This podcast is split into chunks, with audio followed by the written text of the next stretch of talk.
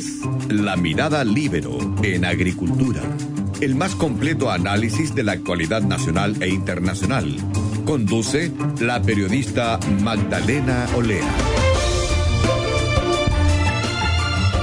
Ya estamos en Mirada Libero en Agricultura, conectados ahora con el saludista público Héctor Sánchez, que es el director del Instituto de Salud Pública de UNAP, de la Universidad de Andrés Bello. Héctor, ¿cómo estás? Muy buenos días, Magdalena, ¿cómo estás tú? Buenos días, muy bien.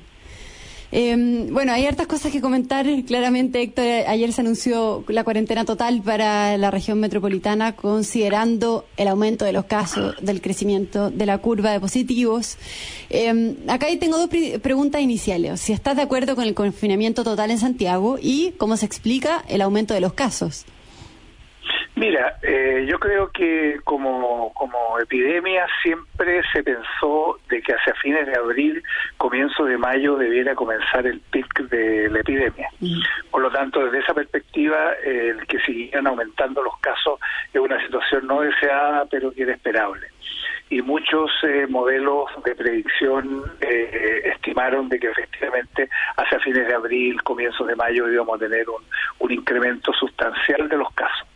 Y eso es una situación que es real en cualquier, eh, en cualquier epidemia.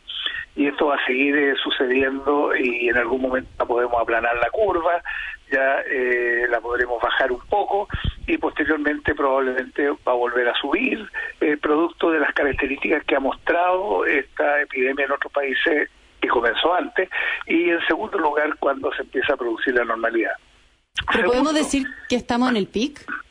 No, no necesariamente. O sea, mm. estamos entrando al pic ya, pero es muy difícil saber si acaso eh, este es el número mayor de casos que vamos a tener o vamos a seguir creciendo en los casos en los próximos días. Por eso que yo creo que la autoridad sanitaria tomó la decisión, ya a mi juicio acertada, de que en definitiva había que producir el confinamiento total de la región metropolitana, porque allí estábamos teniendo cerca del 80% de los nuevos casos. El resto del país está eh, bastante más controlado y con niveles de ocupación del sistema de salud bastante más razonables como para que eh, puedan dar cuenta de sus propias demandas. E incluso han, incluso han se han transmitido, se han traspasado ya equipos a la región metropolitana ya y, están en condiciones de incluso se traspasen eh, pacientes de la región metropolitana hacia algunas regiones. Entonces, desde esa perspectiva yo creo que en definitiva la medida es apropiada eh, a pesar de que es la, la medida menos deseada si tú me preguntas, o sea, para enfrentar la, la epidemia, si eso es lo más terrible, que para enfrentar esta epidemia es la más efectiva porque en definitiva eh, ha mostrado en todas partes que cuando se establece el confinamiento ya se produce, ¿no cierto?, una disminución muy importante de los casos positivos, pero sin embargo ya la cuarentena total tiene implicancias sociales, tiene implicancias económicas, tiene implicancias de seguridad y control de la cuarentena, ya eh, y tiene implicancias políticas. O sea, aquí hay una medida extrema que yo creo que es la que se ha tomado, ya y vuelvo a repetir yo creo que adecuadamente se ha tomado para disminuir la presión sobre el sistema de salud que está en este minuto, ya yo te diría prácticamente al máximo a pesar de todo el esfuerzo de crecimiento que se ha hecho en los últimos, últimos 40 días, 50 días, en que hemos aumentado las unidades de cuidado intensivo de 726 a 1727. Es un tremendo crecimiento que se produjo. Claro, eso es lo que yo quiero preguntarte. O sea, ¿cuál es la real implicancia en el sistema de salud de estas nuevas cifras de contagio que estamos viendo? Teniendo en cuenta que es un alza muy importante de casos positivos, 2.660 casos nuevos ayer, que es el número más alto desde que llegó la pandemia a Chile. Eh, eh, ¿Implica, por ejemplo, una sobrecarga al sistema? Pero absoluto, yo te diría que cuando uno observa hoy día qué es lo que está sucediendo con las unidades de cuidado intensivo, hoy día los pacientes eh, en la UCI en el país son del orden del 78% de todas las UCI disponibles en el país. Eso es lo que de alguna manera eh, está, y lo que está en ventilador mecánico, afortunadamente, es más holgado, es del orden del 55% en el país.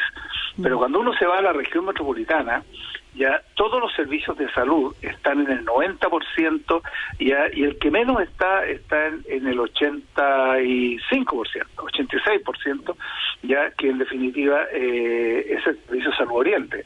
Pero todos los otros servicios están superando el 90% de ocupación. Y eso es, eh, es una presión extrema sobre el sistema de salud. Yo creo que lo que se está planteando es que hoy día ya está el sistema sobreexigido con el agravante que tenemos de que muchas de las personas que hoy día están en la primera línea, profesionales especializados principalmente, muchos de ellos ya están contaminados, ya están contagiados y o eh, tienen sus contactos que están en cuarentena. Entonces, desde esa perspectiva también se produce ahí un problema que no es menor, que no tiene que ver solamente con que la autoridad sanitaria sea capaz de reponer las camas o reconvertir camas en, en UCI y colocar más respiradores, porque esa es una situación que ya han demostrado que se puede hacer. El gran problema que se viene ahora es cómo eh, es posible hacer dos medidas que a mi juicio son, son fundamentales con respecto a la oferta de servicios de salud. La primera cómo es posible mantener, eh, cuidar lo más posible la sanidad de la, de, la, de la población que está atendiendo, de tal manera que en definitiva no se enfermen, no se contagien, ya eso es como lo primero, tomar todas las medidas, ¿no es cierto? Eh, no me cabe duda que se han tomado todas, pero creo que hay que ser más acucioso aún para evitar de que se enfermen. Y segundo, ¿no es cierto?, cómo voy a reponer los equipos eh, médicos, los equipos humanos que en definitiva van a poder ir reemplazando aquellos que estén agotados y aquellos que estén con eh, algún grado de enfermedad. Yo creo que el, eh, el equipo de salud ha respondido de manera extraordinaria. Yo te diría que mejor que muchos países. Yo, yo creo que es notable lo que se ha hecho ya por parte de los equipos de salud. Es notable lo que se ha hecho por el sistema de salud, porque en definitiva hemos sido capaces de absorber tres veces la demanda que nosotros teníamos alrededor del 25, 27 de abril, si no es tanto lo que ha pasado. Y Héctor, entonces, ese, es como lo más importante que yo visualizo. ¿Y qué estrategias debe seguir entonces el gobierno y la autoridad sanitaria o qué medida para lograr controlar la situación y enfrentar la crisis? Eh, porque eh, y para no vernos enfrentados al dilema de la última cama o a la falta de respiradores artificiales o a un colapso del sistema.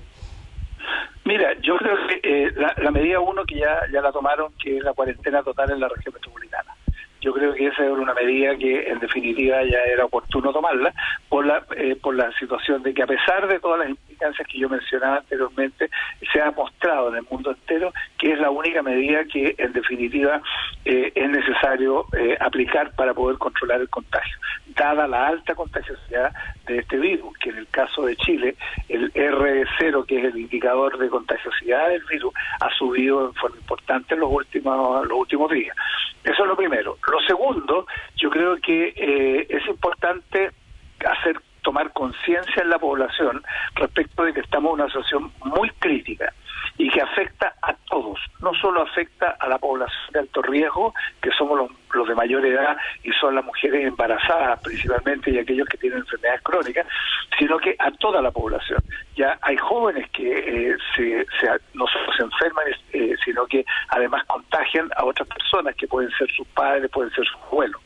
Por lo tanto, la situación es importante que tomen conciencia. Y aquí el cambio de discurso de la autoridad sanitaria para no relajar las medidas de control, para, eh, para postergar en forma indefinida la estrategia de retorno seguro y la vuelta a clase, y poner énfasis en la mantención de medidas sanitarias y de cuidado a la salud pasa a ser muy importante, así mismo la responsabilidad. La tercera área de medidas que creo que también se ha estado tomando, y aquí también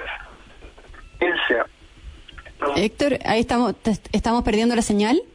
Te digo que la segunda área de medidas, la segunda área de medidas que en definitiva, eh, a pesar de las diferencias que uno ha observado eh, en, gobierno y oposición, yo creo que al final ambos han tenido que eh, ceder en forma importante y han logrado que se aprueben un conjunto de leyes para dar protección la población en aquellos aspectos que son fundamentales. La población sin empleo, la población que ha perdido el empleo, los independientes, las mm. pymes, las bajas rentas de los pensionados, de trabajadores por cuenta propia, ya necesitan una protección económica para que puedan sobrevivir esta cuarentena, porque no les podemos decir váyanse a sus casas, cuiden la salud, pero a continuación no tienen para sobrevivir. Por lo tanto, esa es una situación tremendamente importante. Y el tercero, que creo que es fundamental, es que creo que hay que volcarse fundamentalmente a los municipios, ya para que todo el manejo de las consecuencias sociales que en definitiva se puedan producir, se canalice ayuda económica y social desde los municipios ya y facilitar el acceso a los programas de ayuda social. Creo que es clave. Y lo otro que es clave es la atención primaria de salud, donde durante las primeras semanas no, no se le asignó un rol ni recursos suficiente, pero creo que en este minuto es fundamental el rol que puedan tener en el manejo de esta pandemia, no solo en la detección de los casos positivos y de los contactos, sino que también en el manejo descentralizado ya de, esta, de este grupo de población de alto riesgo, para que en definitiva, ¿no es cierto?, con una alta coordinación a nivel central se les se les, se les pueda se les pueda gestionar desde el punto de vista sanitario, pero también se les pueda gestionar desde el punto de vista social. Y el y el foco finalmente el foco control de, eh, de, de la epidemia tiene que estar el, el foco de control principalmente tiene que estar en incrementar y seguir incrementando, a pesar de que lo hemos hecho en forma importante, los test eh, de PCR y los test rápidos para poder identificar lo antes posible todos los contagiados y las personas eh, contactos de ellos. Eso, esas son como las medidas, a mi juicio, eh, claves, claves. hay, dos o tres, hay dos o tres simultáneas eh, por, que son importantes.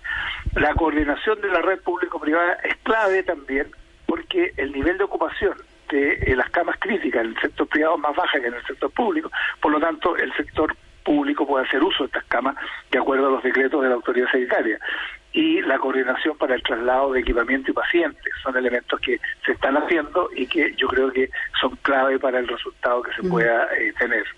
Estamos conversando con Héctor Sánchez, director del Instituto de Salud Pública de la Universidad Andrés Bello. Héctor, ¿Y de qué va a depender cuánto tiempo estemos en esta cuarentena total en, la región metropolitana? ¿O cuánto tiempo es el recomendado también? Porque si bien se anunció la medida por siete días, eso podría repetirse para otros siete y así sucesivamente. Mira, yo creo que si las consecuencias, eh, primero, primero, si la población responde en términos de, con mucha disciplina, en términos de cuidado de, eh, de definitiva de su de, de, la, de, la cuarentena, este menos cuidado de su salud. Ya vamos a salir antes. Ya, eh, yo no creo en siete días, yo creo que esta cuarentena probablemente se va a extender, salvo que las consecuencias que tengamos de carácter social, económico, de distribución de alimentos y de funcionamiento de la vida básica de las personas sea difícil de sostener. Si mm. esa situación se logra sostener, yo creo que la cuarentena se va a extender. Ya, eh, ¿Se puede extender otros siete días o más aún? Eh, más, puede ser más por una razón muy simple. Cuando uno ha observado otros países, ya las cuarentenas han durado 30, 40, hasta 60 días. Por lo tanto, en estricto rigor, ya esto se podría prolongar algunos días. Es muy difícil saber cuántos días se va a prolongar. Es muy difícil, pero sin embargo yo aventuro de que siete días no va a durar. Eso van a ser más de siete. casi seguro van a ser más de siete días. Héctor, muchas gracias. Le damos la, despedida al programa. Eh, de verdad, muchas gracias por haber estado y conversado con nosotros. Muy bien, un placer, Magdalena. Hasta luego. Hasta luego. Yo me despido. Fue La Mirada al Libero en Agricultura. Una presentación de Viña Garcés Silva, pioneros del Valle de Leida y en Consorcio estamos contigo en tus pequeños y grandes proyectos. Conducción, Magdalena Olea. Producción, Doris Mora.